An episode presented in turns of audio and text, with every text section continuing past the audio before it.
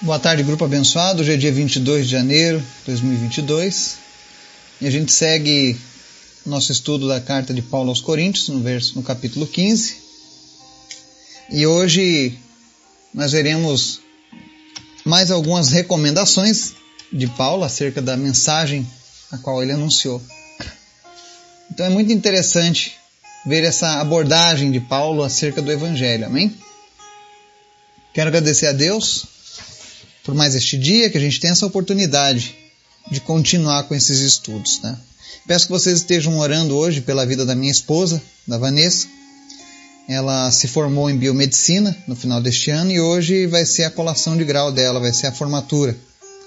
Então que vocês estejam orando para que tudo corra bem e especialmente para que o nome de Jesus seja exaltado. Ainda que não seja um objetivo evangelístico, mas que nesta reunião de formatura, nesta festa de celebração, Deus possa ser exaltado através da vida dela também. Amém? Dou graças a Deus pelas vossas orações. Vamos orar? Obrigado, Jesus, por tudo que o Senhor tem feito, pela tua graça. Obrigado pelas dádivas que temos recebido do Senhor. Obrigado, Jesus, porque tu és sempre bom. Quero te agradecer, meu Deus, em especial nesse dia, pela formatura da minha esposa. Quero te agradecer, meu Deus, porque tudo que foi conquistado, eu sei que o Senhor colocou a tua mão. O Senhor foi quem abençoou, o Senhor foi quem providenciou tudo que era necessário. E eu te agradeço por isso, Jesus. Te agradeço por essa oportunidade que o Senhor nos deu. Eu sei que por merecimento ninguém era merecedor, Pai, mas tu és fiel, tu és bom e tu és maravilhoso.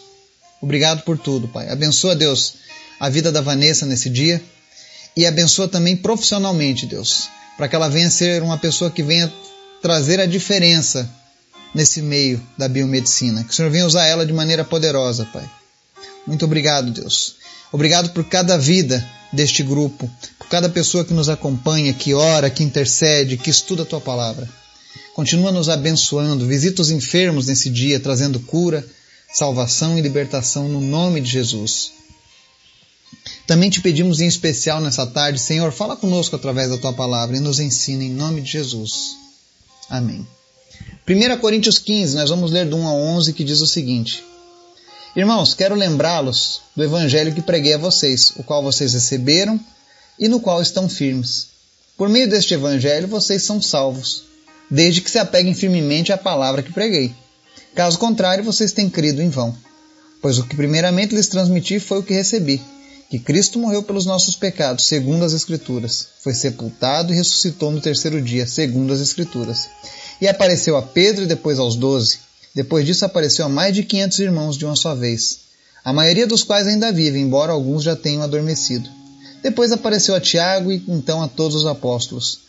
Depois destes apareceu também a mim, como a um que nasceu fora de tempo pois sou o menor dos apóstolos e nem sequer mereço ser chamado apóstolo, porque persegui a igreja de Deus. Mas pela graça de Deus sou o que sou, e sua graça para comigo não foi inútil. Antes, trabalhei mais do que todos eles. Contudo, não eu, mas a graça de Deus comigo. Portanto, quer tenha sido eu, quer tenham sido eles, é isso que pregamos e é nisso que vocês creram. Amém? Paulo está chegando ao final da sua primeira carta aos Coríntios, no capítulo 15.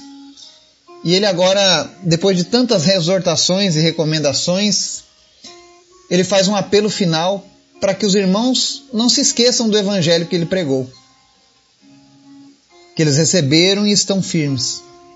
E aqui Paulo fala uma verdade poderosa da Bíblia, a verdade de que somente o verdadeiro evangelho salva. E só existe um evangelho. Não existem vários evangelhos. Deus só deixou um que está na Bíblia Sagrada. E a palavra de Deus garante a salvação.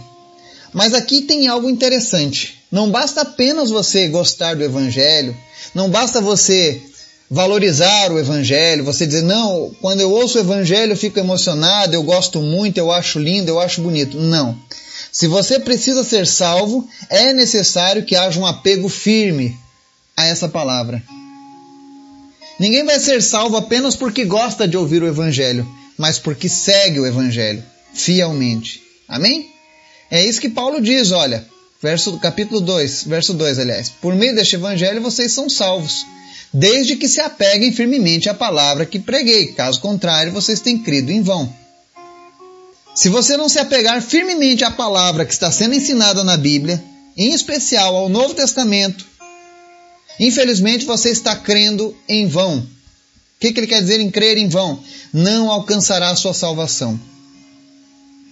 E aí, dos versos 3 ao 9, Paulo explica por que, que esse é o único evangelho e como ele recebeu esse evangelho. Ele recebeu do próprio Jesus e ele mostra inclusive uma série de testemunhos acerca da palavra de Deus. Pessoas que viram Jesus após a ressurreição. Mais de 500 pessoas viram Jesus após a sua ressurreição. E ele mostra também, Jesus apareceu a Pedro e depois aos doze. Sabe por que, que ele diz apareceu a Pedro e depois aos doze? Porque no começo Pedro estava afastado. Lembra que Pedro havia negado Jesus? Pois é. Então ele estava afastado. Por isso que ele não conta Pedro ainda como um apóstolo nesse momento. Mas depois que houve a reconciliação de Pedro com Jesus, ele diz: E então a todos os apóstolos. Outra coisa que é interessante aqui nesse texto de Paulo é que ele diz: Olha, é, trabalhei mais do que todos. Contudo, não eu, mas a graça de Deus comigo. Ou seja, ele usou a graça de Deus para que ele pudesse fazer ainda mais do que os demais. E você vê o tanto que Paulo trabalhou pelo número de cartas escritas por Paulo, pelo tanto de recomendações e ensinamentos deixados por Paulo. Isso é você usar a graça de Deus em favor do reino de Deus. Portanto, você que tem aprendido a palavra de Deus, você que está crescendo espiritualmente, deseje o mesmo desejo de Paulo, ou seja, deseje fazer além daquilo que a gente foi chamado. Paulo diz: trabalhei mais do que todos. Ou seja, ele usou a graça de Deus de tal maneira que ela não foi inútil na vida dele. Infelizmente, há pessoas em que a graça de Deus, quando é derramada sobre suas vidas, se torna inútil porque elas não falam de Jesus para ninguém, elas não aprendem nada, elas não levam ninguém ao conhecimento da palavra, se escondem na religiosidade e vivem aquela vida mesquinha. E não é esse o objetivo de Deus para mim e para você. Deus quer que eu e você experimentemos a sua graça na sua totalidade. E Deus quer nos usar. Deus quer que a gente seja participante dessa grande obra que Ele está fazendo. E aí no verso 11 ele diz: Portanto, quer tenha sido eu, quer tenham sido eles, é isso que pregamos e é nisso que vocês creram. Se você crê numa palavra de Deus, no Evangelho, mesmo que não tenha sido pregado por Paulo, mas, por exemplo, naquela época Apolo pregava, Apélios pregava, Timóteo pregava, Filemão pregava, qualquer pessoa dessas Contanto que eles preguem a mesma mensagem recebida de Jesus, essa mensagem é válida. Agora, se você pregar uma mensagem diferente daquela recebida de Jesus, não aceite. Porque o que importa é o que está sendo transmitido. Nem é tão importante quem transmite a mensagem, mas a mensagem que está sendo transmitida. Se você tem recebido um evangelho que não favorece a palavra de Deus, mas que até contradiz a palavra de Deus, saia desse evangelho, porque esse evangelho não é de Jesus. Agora, se o evangelho que te trouxe até esse momento da sua vida está em concordância com aquilo que Paulo ensinou, continue fiel à palavra de Deus.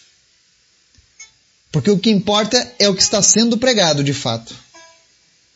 Não é o mensageiro em si. É isso que Paulo está dizendo. Porque ele sabia que haveriam outras pessoas anunciando o Evangelho. Mas contanto que elas se mantenham fiéis à revelação inicial da palavra de Deus acerca da salvação, que apenas o Evangelho pode salvar. Boas obras não salvam, dinheiro não salva, honestidade não salva, bondade não salva. Mas o sacrifício de Jesus lá na cruz do Calvário que venceu a morte e o pecado, esse nos salva. Que Deus possa nos abençoar, nos dar um dia na Sua presença, em nome de Jesus. Amém.